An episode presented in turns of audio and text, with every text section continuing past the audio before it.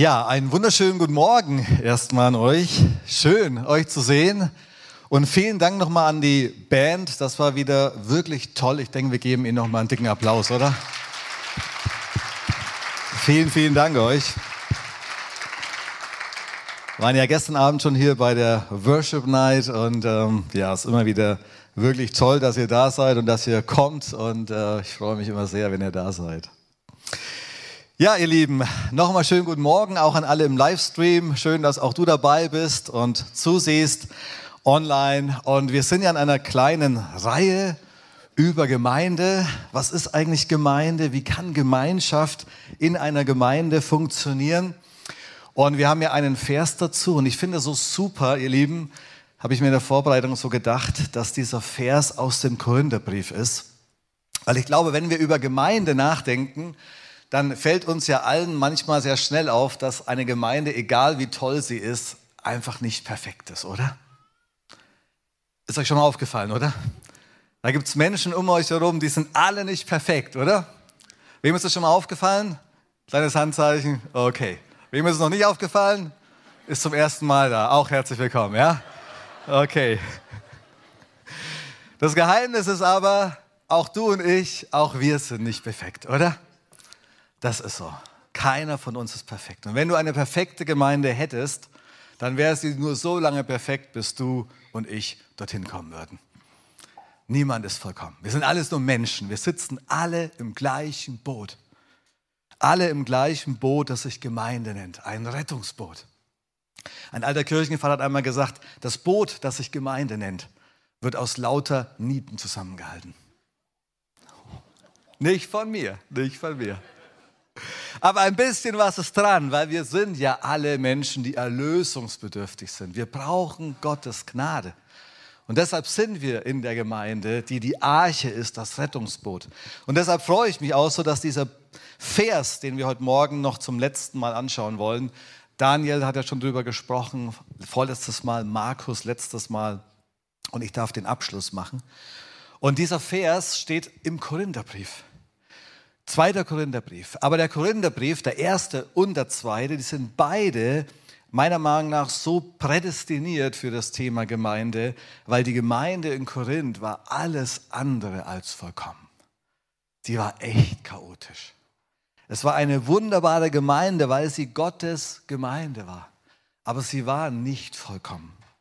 Und wenn ihr die Korintherbriefe schon mal irgendwie so ein bisschen gelesen habt, dann ist euch vielleicht aufgefallen, dass Paulus, er hat die Gemeinde ja gegründet, könnt ihr nachlesen, Apostelgeschichte 16 und 18 auch. Er hat auf jeden Fall auf seiner Missionsreise, einer seiner Missionsreisen, hat er diese Gemeinde gegründet. Und dann irgendwann hörte er, dass in Korinth viele, viele Herausforderungen waren. Ne? Da gab es ein paar richtig große Probleme. Und jetzt überlegt mal, wenn ich euch die kurz nochmal sage, ob diese Probleme vielleicht auch heute noch in vielen Gemeinden Herausforderungen sein könnten. Die erste Herausforderung waren Spaltungen. In Korinth gab es viele Spaltungen. Es waren einfach Menschen und alle hatten so ihren Lieblingslehrer. Manche sagten, wir gehören zu Paulus. Paulus, das ist unser Hero. Wenn Paulus da ist, wenn der predigt, dann komme ich. Aber wenn der andere predigt, dann komme ich eher nicht. Kennen wir auch so ein bisschen, oder? Schon mal geguckt? Wer hat schon mal geguckt auf den Predigtplan, wer predigt? Haha, okay. Also es gab Spaltungen. Ne? Manche sagten, wir gehören zu Paulus, andere sagten, wir gehören zu Apollos, andere sagten, wir sind Fans von Petrus. Und das war das Erste, was Paulus sagte, Leute, macht das nicht. Was soll das denn? Wir sind doch kein Fanclub von Rockstars. Wir sind doch Fans von Jesus, oder? Und diese Prediger, die sind alle nur Diener von Christi. Die sind nicht dazu da, um sich selbst Fans zu schaffen, sondern sie sollen Christus groß machen, Fans für ihn gewinnen. Und deshalb ist das Erste, was Paulus mitnimmt, dass er sagt, bitte spaltet euch nicht an Menschen, ihr gehört zu Jesus. Und ich denke, da dürfen wir davon lernen, auch als Gemeinde heute, oder? Wir spalten uns nicht von Menschen. Jeder, der hier vorne steht oder irgendwo im Internet auftaucht oder irgendein Buch schreibt, das sind alles nur Diener von Christus. Und wenn sie sich selbst Fans schaffen, dann werden sie sich einmal dafür für Gott verantworten müssen. Weil sie sollen eigentlich ihn groß machen, nicht sich selbst. Und Paulus war sehr, sehr ernst dahinter und sagt, lasst euch nicht spalten. Es gibt keine Fanclubs. Alle sind nur Diener von Christus. Das zweite war das Thema Sexualität. Auch das ging etwas drunter und drüber in Korinth. Und Paulus sagte, liebe Leute, macht da wirklich keinen Quatsch. Haltet an Gottes guten Geboten und Ordnungen fest. Und das war das zweite große Thema, was Paulus anspricht, 1. Korinther 5 bis 7. Dann ging es ums Thema Essen, die Speisevorschriften. Manche damals sagten, als Christ kannst du kein Götzenopferfleisch essen. Das ist unmöglich. Du kannst doch nicht mit deinem Gewissen vereinbaren, Fleisch zu essen, das fremden Göttern geweiht war. Und dann gab es andere Christen, das waren eher die Pragmatiker, die sagten, ja und, was machen wir dann damit? Schmeißen wir es dann einfach weg? Christus ist doch größer als diese fremden Götter, also esse ich das und haus mir als schönes Steak in die Pfanne, medium rare. Okay? Und das gab richtig Streit, weil die einen sagten, seid ihr verrückt? Wenn du so ein Steak isst, das einem fremden Gott geweiht bist, dann verunreinigst du dich. Und die anderen sagten, so ein Unfug. Gott ist doch viel größer als das, was in meinen Magen kommt. Ich esse das mit vollem Genuss. Und plötzlich war das Gewissen, das unterschiedliche Gewissen, war ein Zankapfel zwischen den ersten Christen in Korinth. Und ich habe mir so gedacht bei der Vorbereitung, jetzt mal ganz ehrlich, vielleicht streiten wir nicht so viel über das Schnitzel oder über das Steak Medium Rare, oder? Aber überlegt mal die letzten zwei, drei Jahre, ne? Da gab es schon auch ein paar Themen, die die Christenheit ein bisschen gespalten hat, oder? Der eine hat gesagt, damit habe ich mit meinem Gewissen gar kein Problem. Der andere sagte, das kannst du nicht machen. Mehr kann ich jetzt nicht sagen, okay?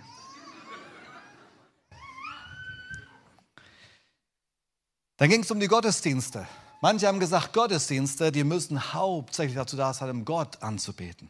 Andere haben gesagt, Gottesdienste, da geht es um das Wort. Und also es gab unterschiedliche Vorstellungen.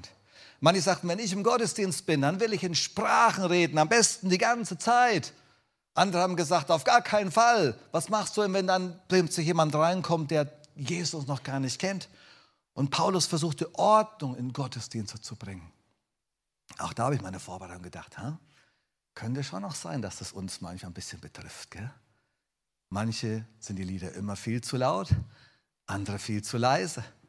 Für manche viel zu englisch, für manche viel zu deutsch. Für manche die Predigt viel zu lang, für andere viel zu kurz.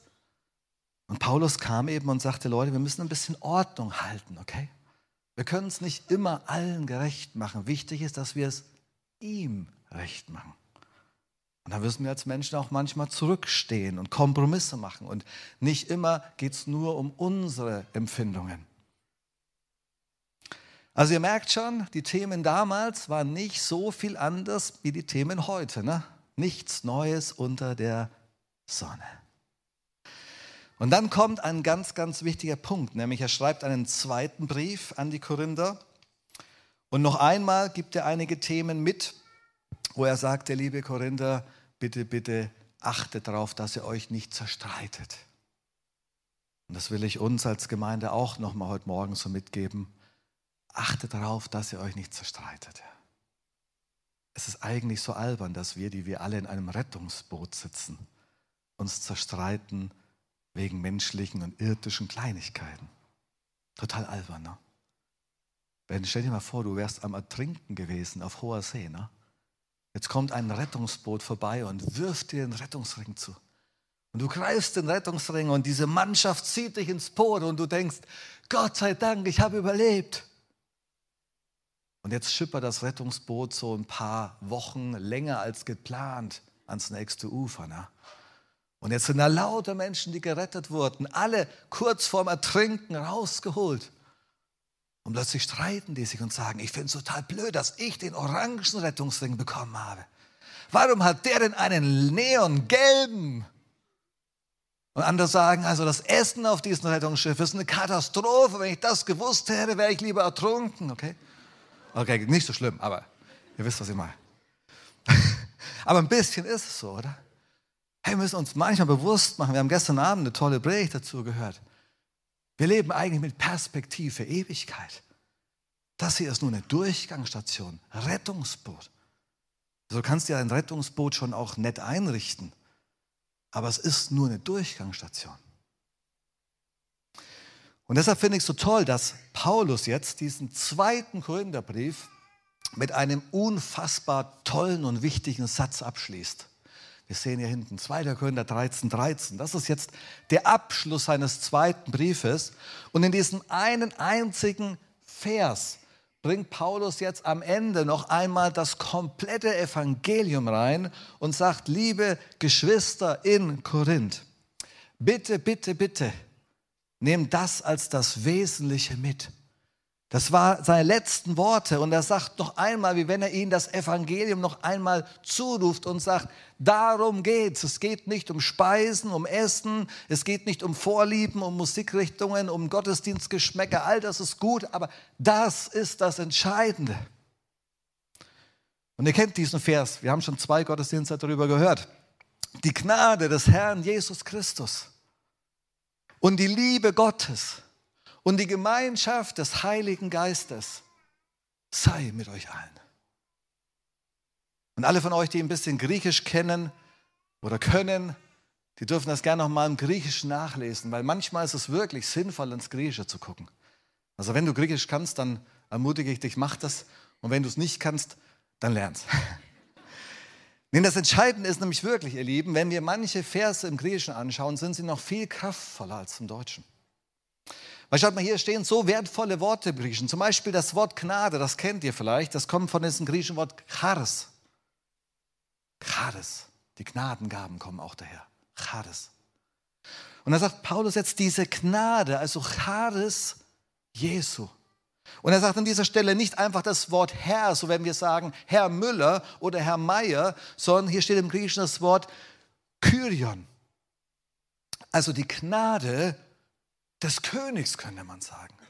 Die Gnade des Herrn. Also nicht Herr wie Herr Meier, sondern Herr wie der Herr, der König. Seine Gnade, sagt er.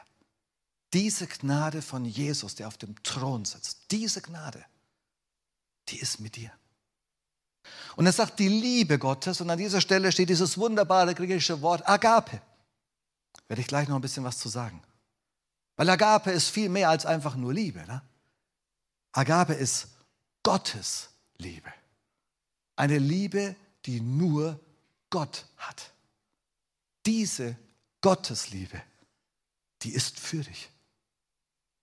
Und dann sagt er einen dritten, er sagt nämlich die Gemeinschaft des Heiligen Geistes. Und hier steht im Griechischen dieses schöne Wort Koinonia. Koinonia, werde ich auch gleich noch ein bisschen was zu sagen. Also diese Beschreibungen hier, die sind im Griechischen viel tiefer, als wir sie im Deutschen so oberflächlich lesen. Und dann ist im Griechischen noch ein kleines Detail sehr wichtig, nämlich in den deutschen Übersetzungen steht meistens das Wort diese drei wunderbaren Dinge und dann heißt es hier, all das sei mit euch allen. Und als ich diesen Vers immer wieder mal so studiert hatte, bin ich an diesem sei hängen geblieben. Weil dieses sei, ich weiß nicht, wie es auf dich wirkt, aber das klingt ja wie ein Wunsch, wo man sagt, hoffentlich ist es auch so. Also das sei mit euch. Klammer auf, ich hoffe, dass es auch so ist. Klammer zu. Und das hat mich irgendwie gestört, weil ich irgendwie gedacht habe, das passt nicht so richtig zu meiner Theologie. Und im Griechischen, siehe da, es gibt kein Sei.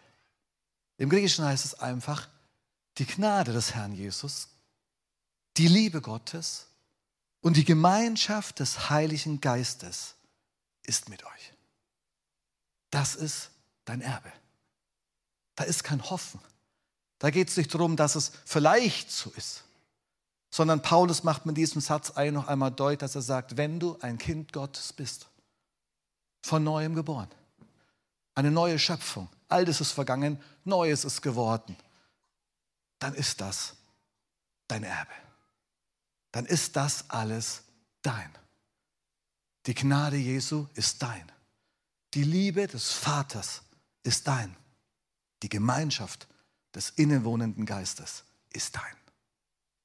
Das kann hoffen, kein Zweifeln. Das ist so. Und deshalb sagt Paulus mit diesem Satz mehr oder weniger, liebe Geschwister in Korinth und Klammer auf, ich sag mal, in Altensteig und am Livestream, liebe Geschwister, hört auf, euch über Kleinigkeiten zu zanken. Hört auf, euch über Sachen zu ärgern, die auf dem Rettungsboot völlig egal sind, weil das Rettungsboot hat einen Hauptgrund zu retten, okay? Wenn es bequem rettet, ist es gut. Aber entscheidend ist es, dass es rettet. Und dann hört auf, über Firlefanz zu diskutieren, sondern konzentriert euch auf das Wesentliche. Amen. Bisschen still geworden jetzt. Und ich möchte diese drei Punkte, weil es der Abschluss dieser Reihe ist, möchte ich diese drei Punkte noch einmal ein klein wenig zusammenfassen und wiederholen. Wer die letzten beiden Predigten noch nicht gehört hat, von Daniel und von Markus, empfehle ich, hört sie gerne noch einmal nach. Aber ich möchte es noch einmal ein klein wenig zusammenfassen. Also noch einmal, lasst uns diese drei Punkte, lasst uns die nicht vergessen, sondern im Gegenteil, lasst uns das immer wieder als Gemeinde gegenseitig zurufen, Genau das ist das Zentrum unseres Glaubens. Das ist das Zentrum des neuen Bundes, wie Paulus immer formuliert. Das ist das Zentrum des Evangeliums, der Frohbotschaft, okay? Wir haben eine Frohbotschaft. Eine Frohbotschaft. Evangelium ist die beste Botschaft der Welt. Der Rettungsring wurde geworfen, du hast ihn ergriffen, du bist in der Arche. Halleluja, es geht nach Hause auf den König zu. Ohne Furcht, ohne Wenn und Aber. Das ist deine Heimat und hier darfst du das Beste daraus machen. Und deshalb das erste noch einmal, Charis unseres Kyrion Jesus Christus. Die Gnade dieses Herrn ist dein. Wir dürfen uns immer wieder bewusst machen, dass Gnade das Beste und das Wundervollste ist, was es auf dieser ganzen Erde, ich würde sagen, in diesem ganzen Universum gibt. Gott hat dich und mich errettet, 100% aus Gnade. Amen. 100% aus Gnade. Schaut, ich erkläre euch das noch mal ein bisschen mit einer kleinen Geschichte. Vor vielen Jahren, als ich noch Student war, wohnte ich einmal für einige Jahre in Marburg, schöne hessische Stadt. Und ich wohne in einem Haus direkt an der Fußgängerzone. Ich glaube, es war sogar das letzte Haus vor der Fußgängerzone.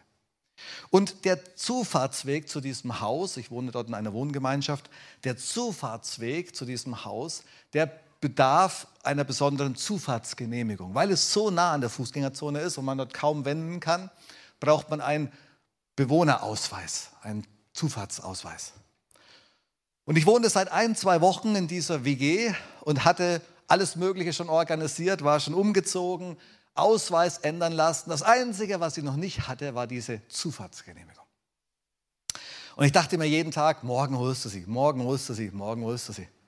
Und eines Abends fuhr ich zu diesem Haus mit dem Auto und es war schon stockdunkel, spät abends.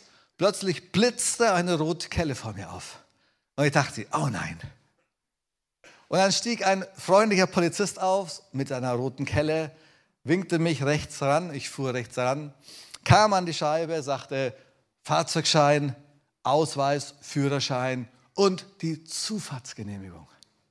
Bitteschön. Ich sagte, oh Mann, also Fahrzeugschein habe ich, Führerschein auch, Ausweis auch, aber die Zufahrtsgenehmigung, die wollte ich eigentlich heute holen. Die habe ich noch nicht. Und er sagte, das ist aber doof. Denn dann muss ich ihn leider, ich weiß nicht, mein Bußgeld ausstellen. Und ich sagte, ach Mensch, jetzt hast du ja zwei Möglichkeiten als Mensch. Ne? Jetzt musst du entscheiden. Entweder du kannst aggro werden und sagen, hören Sie mal, das ist ja lächerlich. Ja? Sie sehen doch auf meinen Ausweis, dass ich hier wohne. Was machen Sie denn jetzt für einen Aufstand hier, oder? Kann man versuchen. Oder du kannst unterwürfig werden. Ne? So unter den Teppich kriechen und sagen, ja, na, und so. Ja, okay, also diese zwei Möglichkeiten hast du. Ich habe mich für die zweite entschieden. Ich habe gesagt, oh, naja, und es tut mir so furchtbar leid und, ah, und so viel Stress, Sie kennen das doch sicher, kennen Sie das, ja? Und so. Und, äh, und ich habe einfach so gedacht, jetzt musst du einfach so ein bisschen wirklich noch netter sein, als du eh schon bist. Ne? Und ähm, der Polizist, der war dann auch sehr nett und der ging dann auch mal ins Auto und guckte ein bisschen, ob alle Lichter so leuchten, wie sie leuchten sollen und so. Und irgendwann kam er wieder Und dann sagte er zu mir, ja, was machen wir denn jetzt? Und ich sage, ja, was machen wir denn jetzt? Und dann sagt er, eigentlich muss ich Ihnen ein Bußgeld ausstellen. Und sage ich, ähm, ja, das Wort eigentlich macht mir Hoffnung. Und dann sagte er zu mir, naja, wissen Sie was? Und er überlegte so ein bisschen und dann sagt er, was halten Sie denn davon? Ich lasse heute mal Gnade vor Rechter gehen. Und dachte mir, das klingt richtig gut. So machen wir das, okay? Gnade vor Recht. Amen, ja. Und dann sagte er, okay, aber dann holen Sie morgen die, die, die Zufahrtsklingel. Und ich sage, ja, ja, ja, morgen früh um 7 Uhr bin ich da. Okay? Und dann verabschiedeten wir uns. Ich fuhr dann, nee, ich musste das Auto stehen lassen, glaube ich sogar, ja. Ich musste es stehen lassen und lief dann nach Hause. So, jetzt pass auf. Jetzt kam ich in meine WG und da war ein Mitbewohner, auch gläubig. Ich nenne jetzt einfach mal Dirk. Und jetzt kam ich nach Hause und sagte, Dirk, Dirk, du wirst nicht glauben, was ich erlebt habe. Ich habe heute Abend Gnade erlebt. Und er sagt, was ist passiert? Und ich sage, eigentlich hätte ich einen Strafzettel bekommen müssen. Dort vorne, die Polizei hat mich angehalten an dieser Einfahrt. Und er sagt, ja, ja, okay, hast keine Zufallsgelegenheit. Ich sage, nee, nee, habe ich nicht gehabt. Und ich sage, eigentlich hätte ich einen Strafzettel kriegen müssen. Aber der Polizist war gnädig. Und der hat Gnade vor Recht ergehen lassen. Und mein Kollege sagte zu mir, wow, jetzt hast du Gnade erlebt. Und ich sage, ja, ich habe Gnade erlebt. Und er sagt, jetzt hast du eine tolle Geschichte für deine nächsten Predigten über Gnade. Und ich sage, ja. Und wir freuten uns. Und dann ging ich in mein kleines WG-Zimmer und dachte so ein bisschen darüber nach und dachte, wow, heute hast du Gnade erlebt. Heute hast du und plötzlich war es, wie wenn der Heilige Geist zu mir spricht. Nee, nee, du hast keine Gnade erlebt. Ich dachte, hä? Und dann dachte ich darüber nach und dachte ich, habe ich wirklich biblische Gnade erlebt? Eigentlich habe ich doch nur Glück gehabt, oder? Sehr viel Glück. Unrechtes Glück. Was war denn mit dem, der vielleicht nach mir kam, auf der gleichen Straße, der vielleicht nicht die unterwürfige Tour, sondern die Agro-Tour gefahren hätte? Was war denn mit dem? der vielleicht gesagt hätte, hören Sie mal, das ist unmöglich, was machen Sie für einen Aufstand hier um die Uhrzeit, ich habe Besseres zu tun. Und der Polizist hätte vielleicht gesagt, ja, wissen Sie was, dann zahlen Sie jetzt. Und zwar ordentlich. Oder was wäre denn gewesen, wenn der Polizist an diesem Tag einen schlechten Tag gehabt hätte? Und hätte gesagt, gerade eben mit meiner Freundin gestritten. Der Nächste, der hier reinfährt, den feuere ich richtig eine drauf. Was wäre denn dann gewesen? Wäre es dann einfach auch Gnade oder Pech? Und dem wurde mir eins klar. Das war zwar schon oberflächlich Gnade vor Recht, aber es hat nichts zu tun mit dieser Gnade. Weil wenn ich diese Gnade erlebt hätte, dann hätte der Polizist Folgendes machen müssen. Er hätte sagen müssen, wissen Sie was, ich kann nicht Unrecht wirken. Sie sind ja reingefahren, also muss ich Ihnen einen Strafzettel ausstellen. Aber weil ich Sie so liebe, gebe ich Ihnen jetzt zeitgleich das Geld dafür. Ich bezahle Ihre Schuld. Das wäre biblische Gnade gewesen. Okay? Gerechtigkeit, weil er für uns zahlt. Und deshalb mache ich dir so Mut, wenn wir über Gnade nachdenken, Charis, Charis des Kyrion, dann mach dir immer wieder bewusst dein und mein Strafzettel des Lebens für alle Übertretungen für alle. Die vergangenen, die gegenwärtigen und die zukünftigen. Alle hat er hier bezahlt. Teuer bezahlt. Er hat den Schuldschein zerrissen, weil er ihn bezahlt hat. Und deshalb brauchst du und ich nicht unter dem Teppich kriechen und mit Angst und Zittern zu ihm kommen, um am nächsten Abend mal hoffen, dass der Blitz dich nicht trifft. Das musst du alles nicht tun, weil du weißt, er hat bezahlt. Der König hat für dich bezahlt. Den größten Preis des Universums. Ein für alle Mal. Und wenn der Verkläger dich verklagt, dann sag, schau aufs Kreuz. Dort wurde bezahlt. Wenn dein Gewissen dich verklagt, dann sag, schau aufs leere Kreuz. Dort wurde bezahlt. Der Eintritt für dich in die Ewigkeit der wurde mit dem größten Preis bezahlt, den es gab. Da gibt es keine Unsicherheit mehr. da hast du nicht Glück gehabt, weil der himmlische Polizistenauge zutritt. Er hat gezahlt. Amen.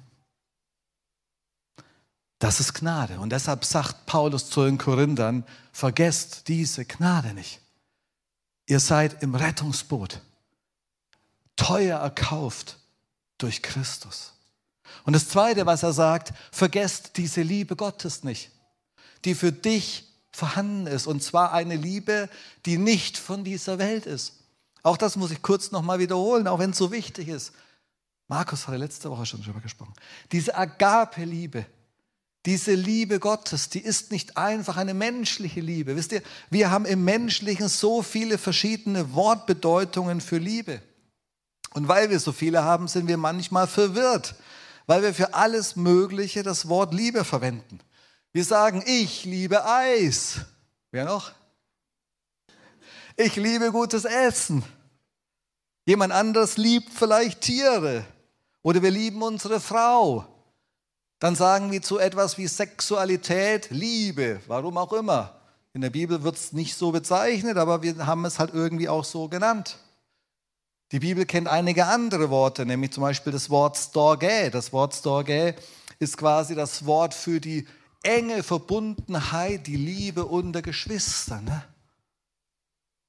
Oder die Bibel kennt das Wort Philia. Das ist die Liebe unter Freunden. Jemanden wertschätzen, wertachten. Das ist das Wort Philia. Aber dann gibt es noch ein Wort. Und dieses Wort beschreibt eine Liebe, die so viel höher ist als alles auf dieser Welt. Es ist nämlich die Agape, Liebe Gottes. Eine Liebe, die niemals menschlich möglich ist.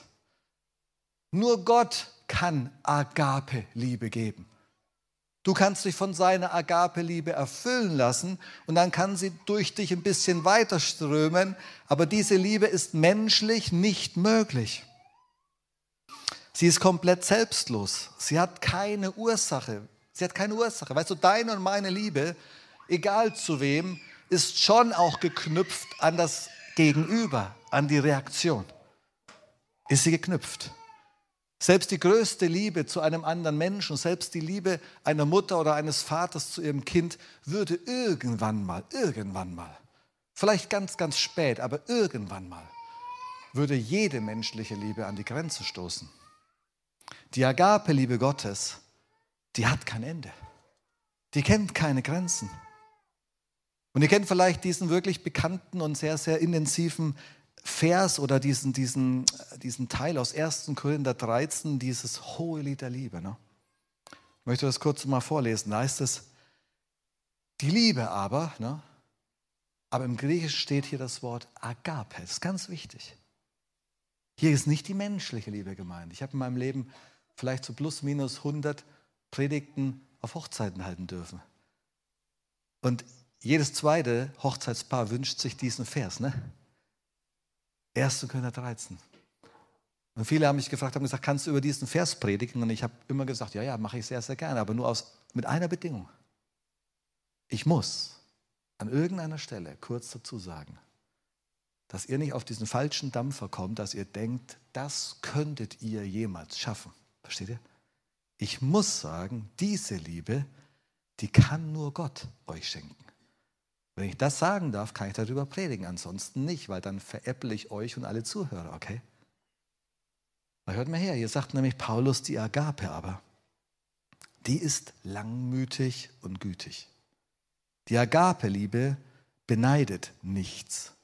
Sie prahlt nie. Sie bläht sich niemals auf. Sie ist nie unanständig. Sie sucht nie das Ihre. Sie lässt sich nie erbittern. Sie rechnet das Böse nie zu.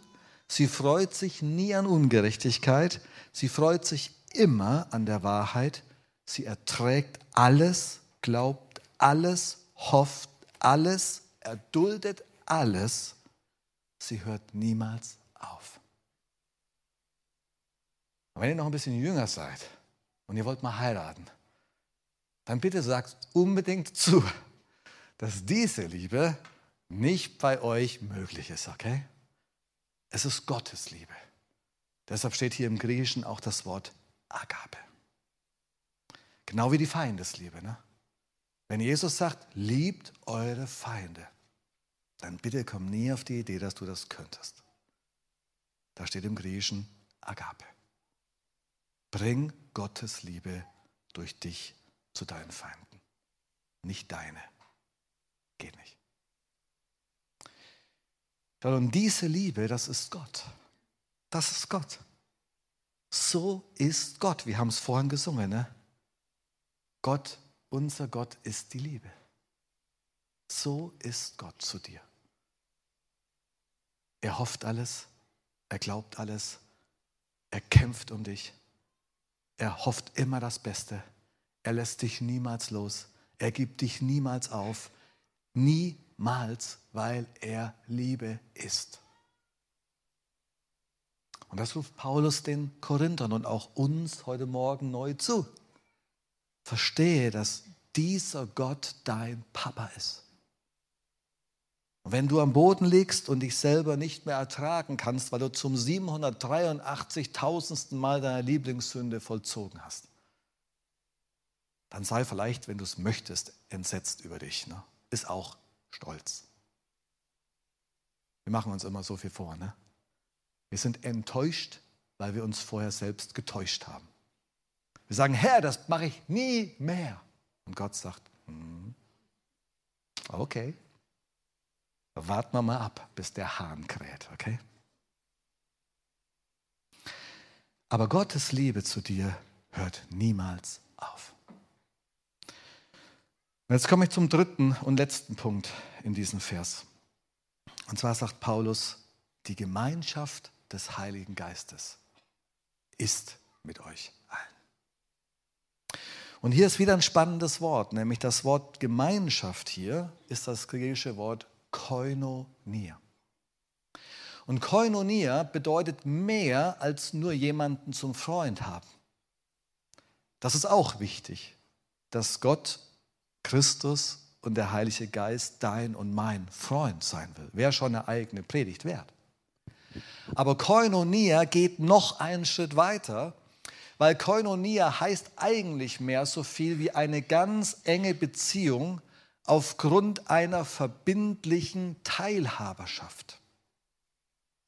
Kompagnon, kennt ihr vielleicht das Wort? Mit jemand ein Teilhaber sein. Ein Ehebund zum Beispiel ist eine Teilhaberschaft.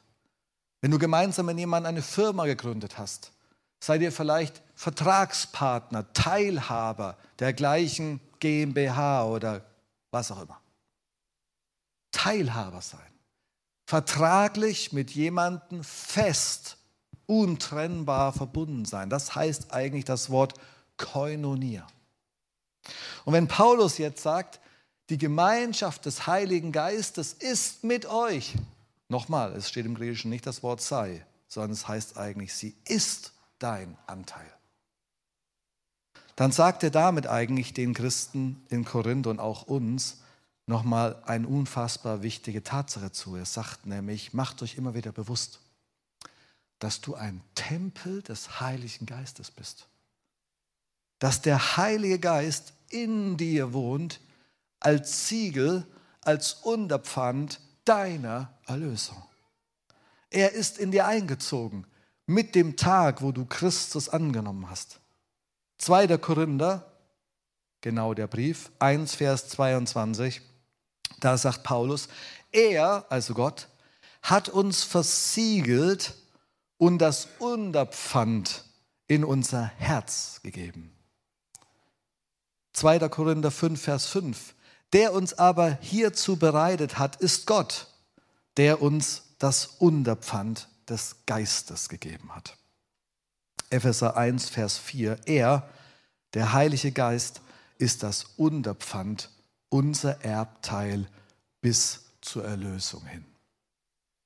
Also Paulus ruft hier in dieser dritten Stelle den Korinther noch einmal zu und sagt, wisst ihr, dieser Heilige Geist, der mit eurer Hinwendung zu Christus in euer Leben kam, der ist jetzt Gott in dir. Der ist der Teilhaber deines Lebens geworden. Der wird dich nie mehr verlassen, nie mehr versäumen. Versteht ihr, das ist immer so toll, wenn wir manche Dinge aus dem Alten Testament lesen. Es ist auch spannend, manche Lieder zu singen, aber inhaltlich ist manches einfach falsch. Du kannst gerne Psalm 51 beten oder singen oder was auch immer machen. Aber wenn David betet, nimm deinen Heiligen Geist nicht wieder von mir, dann sage ich dir, im neuen Bund wird das nie mehr geschehen. Er ist das Unterpfand. Er ist das Siegel, das Angeld. Gott hat ihn in dich gegeben und dieses Siegel ist die Verheißung für dich und mich, dass wir seine Kinder sind. Der Heilige Geist geht nicht mehr weg. Du bist eine neue Schöpfung, eine neue Kreatur. Alles ist vergangen, es ist alles neu geworden, sagt Paulus. Durch den Heiligen Geist. Also lasst uns an dieser Stelle sehr sauber unterscheiden, in welchem Bund wir uns bewegen. Sonst verwirrst du deinen Glauben. Also Paulus sagt, dieser Heilige Geist ist das Siegel für deine Erlösung. Wir sind Erben mit Christus. So heißt es einmal in Römer 8, Vers 17. Wenn wir nun aber seine Kinder geworden sind. Er ist ein Kind Gottes. Gib mal ein Handzeichen für dich selbst, dass du dir selbst nur bewusst machst, ich bin ein Kind Gottes. Und jetzt sagt Paulus, wenn wir nun aber Kinder geworden sind, somit auch seine Erben, nämlich Miterben Gottes und Miterben Jesu Christi. Im verlorenen Sohn ne, sagt der zweite Sohn, Papa, du hast mir nie ein Böcklein gegeben. Ne? So viel habe ich für dich gearbeitet. Und was sagt dann der Vater? Er sagt, mein Sohn, ist nicht alles, was meines, auch dein? Ist nicht alles, was meines, auch dein? Wenn Gott dein Papa ist, ne, dann bist du ein Teil der Familie. Alles, was seines, gehört auch anteilig dir. Und wenn es vielleicht irgendjemand, der zuhört oder zusieht, sich denkt, na, das klingt aber so ein bisschen nach amerikanischem Wohlstandsevangelium, hä? dann sage ich euch, nee, nee, das klingt nach Bibel, nach Paulus, nach Evangelium. Und ich gebe euch mal ein kleines Beispiel. Das ist zum Beispiel unser sehr geschätzter Martin Luther solche Dinge auch schon tief, tief bewegt hat. Ne? Er nannte es nämlich den Tausch am Kreuz und Luther hatte noch eine sehr besondere Formulierung dafür. Er nannte es den fröhlichen Wechsel. Den fröhlichen Wechsel, der hier stattgefunden hat. Christus wurde zur Sünde, dass wir die Gerechtigkeit würden. Christus wurde arm für uns, dass wir Fülle, die Fülle seines Segens erreichen dürfen. Christus nahm den Fluch auf sich, damit du und ich in den vollen Segen Christi eintreten dürfen und noch viel, viel mehr. Den fröhlichen Wechsel nannte es Martin Luther. Und ich lese euch dazu noch eine Stelle aus seinem, einem seiner Bücher. Da sagte er, du, Herr Jesus, bist meine Gerechtigkeit geworden. Ich aber bin zur deiner Sünde geworden. Du hast auf dich genommen, was mein ist, meine Schuld, meine Verdammnis. Und du hast mir geschenkt, was dein ist, deine Gerechtigkeit. Du hast auf dich genommen, was du nicht warst, auf das ich werten kann, was ich niemals geworden wäre. Der fröhliche Wechsel. Und ich komme zum Schluss, ihr Lieben. Wenn Paulus hier über Koinonia spricht, dann sagt er damit noch ein letztes. Er sagt nämlich, liebe Geschwister, vergesst eines nicht dieser Heilige Geist, Gottes Anteil, Gottes Siegel, Gottes Unterpfand, der jetzt in dir lebt, dieser selbe Heilige Geist wohnt auch in jedem anderen Gläubigen. Und deshalb, ihr Lieben, deshalb, ich glaube, wir haben ein Bild dazu, vielleicht können wir das mal zeigen. Deshalb, ihr Lieben, ist das ein Mysterium da steckt ein Geheimnis drin. Du kannst zwar deinen Bruder und deine Schwester hier einfach behandeln wie irgendeinen anderen Mitmenschen. Aber mach dir eins bewusst, das ist nicht einfach ein Mitglied im gleichen Verein. wenn derselbe Heilige Geist in deinem Bruder innewohnt wie in dir, dann seid ihr über Gott und über Christus miteinander verbunden. Das ist nicht einfach irgendwer, sondern das ist wirklich ein Bruder und eine Schwester von dir. Und deshalb bringt auch Jesus diese etwas irritierende Situation, wo einmal die Jünger zu ihm kommen und sagen, Meister, deine Mutter und deine Geschwister sind draußen, willst du zu ihnen gehen?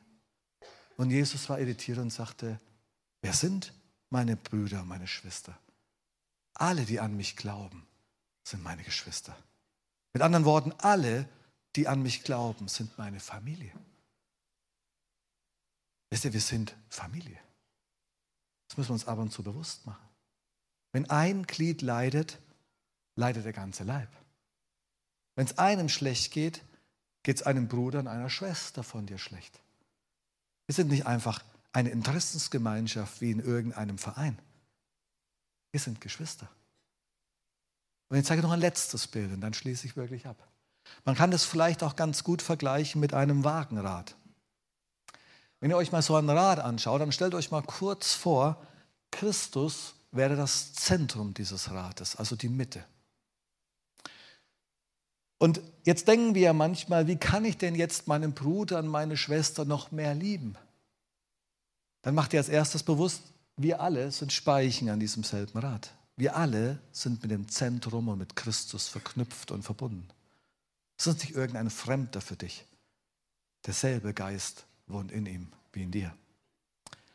Aber eines ist an diesem Bild auch noch ganz spannend.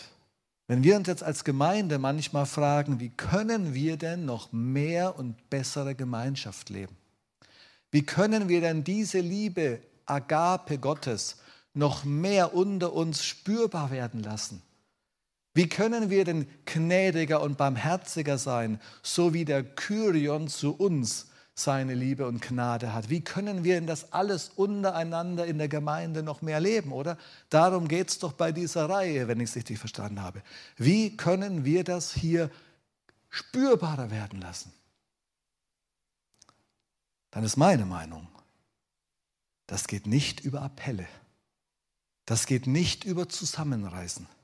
Genauso wenig wie du nicht deine Feinde mehr lieben kannst, weil du dich zusammenreißt. Genauso wie es nichts bringt, Gott zum 700. Mal zu versprechen, dass du deine Lieblingssünde nicht mehr wiederholst. Vergiss es. Es geht nur über eine einzige Lösung. Wenn du näher zum Zentrum rückst und wenn die anderen näher zum Zentrum rücken, dann kommen sich diese Speichen immer näher. Und wenn sie ganz nah am Zentrum sind, dann berühren sich diese Speichen irgendwann so sehr, dass sie miteinander vollständig verschwimmen. Und das ist der Grund, warum die ersten Christen alles teilten. Warum sie teilweise Hab und Gut teilten. Warum sie sagen, wenn es meinem Bruder schlecht geht, dann schenke ich ihm einen Teil meines Einkommens oder meines Geldes. Dann verkaufe ich eben den Acker und schenke dem meiner Schwester. Nicht, weil sie gebrainwashed waren. Nicht, weil sie gesagt haben, wir haben oft genug gehört, du musst, du sollst, du müsstest. Sondern aus einem einzigen Grund weil sie so nah am Zentrum waren, dass sie miteinander verschwommen sind und gesagt haben, die Liebe Gottes treibt mich, dass mir mein Bruder und meine Schwester genauso wichtig sind wie ich mich selbst. Liebe deinen Nächsten so wie dich selbst. Aber es geht nicht durch Zusammenreißen, sondern es geht, indem der Geist Gottes, die Liebe Gottes dich so sehr erfüllt, dass du sagst, ich kann nicht anders.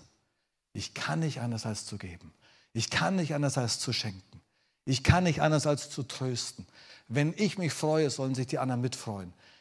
Ich bin einfach in der Liebe Gottes zu den anderen. Und deshalb möchte ich abschließen mit einem letzten Gedanken.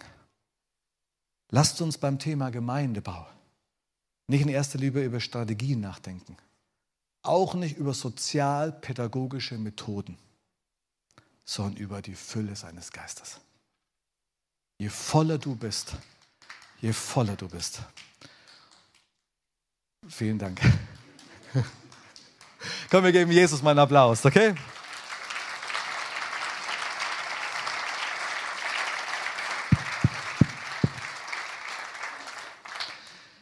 Je voller du bist vom Heiligen Geist, umso mehr wird seine Liebe, seine Gnade, seine Fülle durch dich strömen.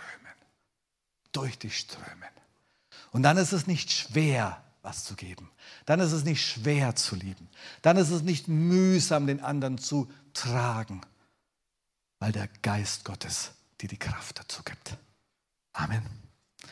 Und das wünsche ich dir und mir und uns allen dass wir das auch als Gemeinde hier und auch alle, die jetzt vielleicht zusehen, ganz neu verstehen und ganz neu erleben.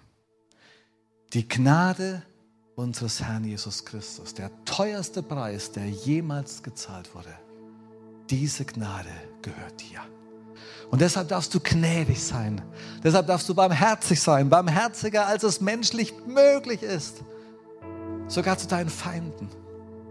Weil du dir jeden Tag neu bewusst machst, Gott hat mich so teuer errettet. Ich sitze im Rettungsboot. Ich bin trocken. Ich bin versorgt. Wie könnte ich anders als zum Retter werden? Dass du dir jeden Tag neu bewusst machst, die Agape-Liebe Gottes, die nie aufhört, die alles verzeiht, die 783. Lieblingssünde und auch die 900. und 10.000. Die gehört dir. Gott liebt dich mit dieser Liebe.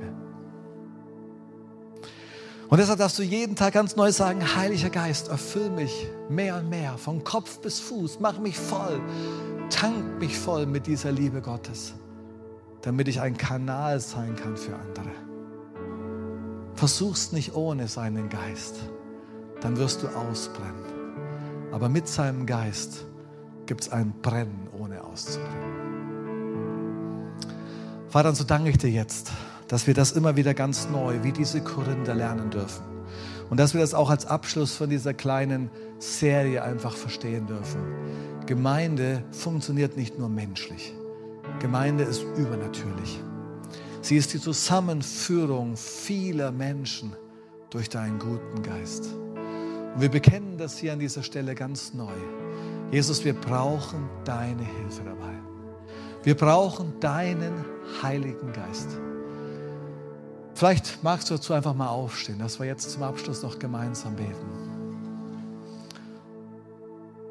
Und vielleicht hast du gespürt während dieser Botschaft, was für, eine, was für ein Schatz, was für ein Reichtum in, dieser, in diesen Sätzen steckt. Was für eine Hoffnung und für eine Schönheit in Gemeinde steckt. Aber vielleicht hast du auch ganz neu verstanden und sagst, hey, ich kriege das einfach nicht immer hin. Ich bin manchmal selber so leer, dass ich kaum noch Kraft habe. Vielleicht sagst du, ich bin manchmal selber innerlich so verbittert, dass ich hart geworden bin. Vielleicht sagst du, ich habe manchmal versucht, es menschlich hinzukriegen und es ist nicht möglich. Dann sage ich Halleluja. Herzlichen Glückwunsch zu dieser Erkenntnis. Gott will es durch dich vollbringen. Und wenn du magst, dann kannst du deine Hände einfach mal ausstrecken oder aufs Herz legen. Und ich möchte beten für alle, die jetzt innerlich sich dafür angesprochen fühlen, dass uns der Heilige Geist dafür ganz neu seine Kraft gibt. Vater, wir bringen dir das jetzt und wir bekennen dir das auch ein Stück weit und sagen, Vater, vergib uns, wo wir das manchmal nicht geschafft haben, wo wir es falsch versucht haben, wo wir Methoden und pädagogische Ansätze höher gesehen haben als dich. Und wir können auch als Gemeinde nur sagen, da tun wir Buße und sagen, wir brauchen deinen Heiligen Geist. Wir wollen uns erfüllen lassen, Heiliger Geist, von dir. Wir wollen uns erfüllen lassen als Gemeinde, als Gemeindeleitung, als Leiterschaft, als Pastoren, aber auch als jedes einzelne Gemeindemitglied. Wir sagen, erfüll uns neu mit deinem guten Heiligen Geist. Mach uns neu bewusst, wie beschenkt wir sind, damit wir schenken können. Mach uns neu bewusst, wie geliebt wir sind, damit wir lieben können. Aber vor allem erfüll uns immer wieder neu mit deinem guten Heiligen Geist. Lass uns lieben, nicht wie Menschen, sondern lass deine Agape-Liebe durch uns strömen, zum anderen hin. Das ist Gemeinde. Das ist Verbundenheit im Geist. Das ist eine Gemeinschaft, die nicht von dieser Welt ist, weil sie aus dem Himmel entzündet ist. Und dafür beten wir. Mach das ganz neu. Mach das immer wieder neu. Schenk uns das immer wieder neu in unserem Alltag und in unserem Gemeindeleben. Und wir freuen uns darauf, mit dir nach vorne zu gehen. Wir freuen uns darauf, dass hier ein Ort ist, an dem wirklich die Herrlichkeit und die Liebe Gottes spürbar sind. Aber nicht aus uns, sondern durch deinen guten Geist. In Jesu Christi Namen. Amen.